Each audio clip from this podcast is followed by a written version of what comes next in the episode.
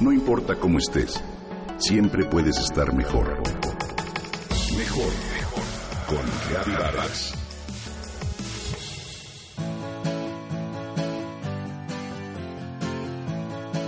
El inicio de un año nuevo. Qué maravilla volver a empezar. Nuevas experiencias y recuerdos por crear, así como nuevas oportunidades para hacer de este año como tú o yo lo decida. ¿Cómo lo vislumbras? ¿Cómo te ves en términos de salud, en términos de tu vida personal o en el área profesional? A través de generaciones hemos visto las primeras semanas del año como tierra fértil para sembrar nuevos hábitos y reducir o eliminar aquellos que sabemos nos limitan. En lo personal, este año tengo varias metas que deseo lograr, en especial en el terreno del crecimiento interior y espiritual. Más allá de los consabidos propósitos de año, como volver a estar en peso y en forma, renovar nuestro ejercicio o regresar a la disciplina, hay una búsqueda. Una búsqueda que me atrevo a decir generalizada de algo más profundo que nos proporcione la verdadera satisfacción y plenitud, los deseos del alma. Este es el momento de nuevos comienzos, de renaceres internos. Si esto resuena contigo, solo hay que confiar en aquello que nos dice la sabiduría ancestral. Lo que buscas, te busca, y dejarnos llevar para comprobarlo. ¿Cuáles son tus deseos del alma? Te invito a pensarlos y a ponerlos en palabras. Date un espacio, regálate unos minutos al día para conectarte con tu corazón, el asiento del alma y escucha.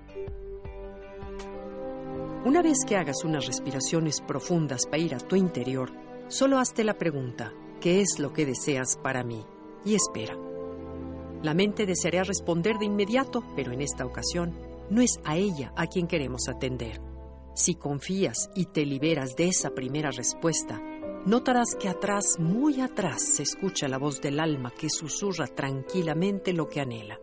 Verás que se trata de cosas tan sencillas como, por ejemplo, admirar la belleza. Siempre admirar la belleza será uno de sus anhelos. La vida está llena de ella.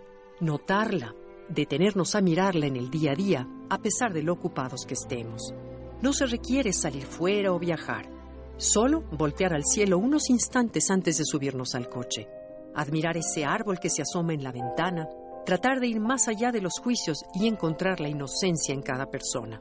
Aspirar el olor de la lluvia, sentir el aire en la cara o el sol en la espalda. Proponernos encontrarla en lugares inesperados y quizá con ello y al mismo tiempo se cumpla lo que dice Kafka. Cualquiera que tenga la habilidad de admirar la belleza nunca envejece. Por otro lado, por ejemplo, la autenticidad. Esto significa simplemente serle fiel a tu alma. Al mismo tiempo hay pocas cosas tan inspiradoras y que vuelven tan atractiva a una persona como la autenticidad. Ser auténtico es algo que se decide ser.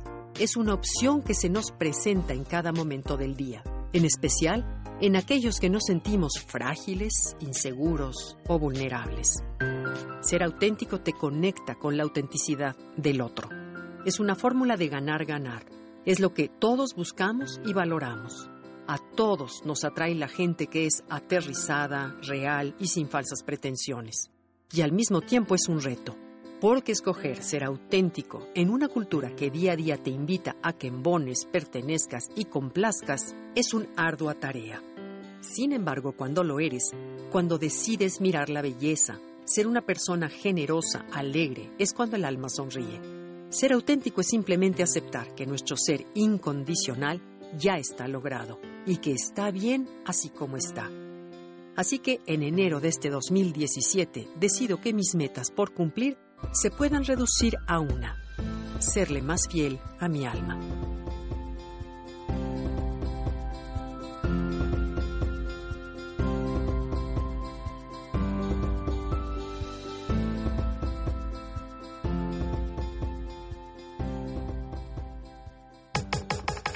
Comenta y comparte a través de Twitter.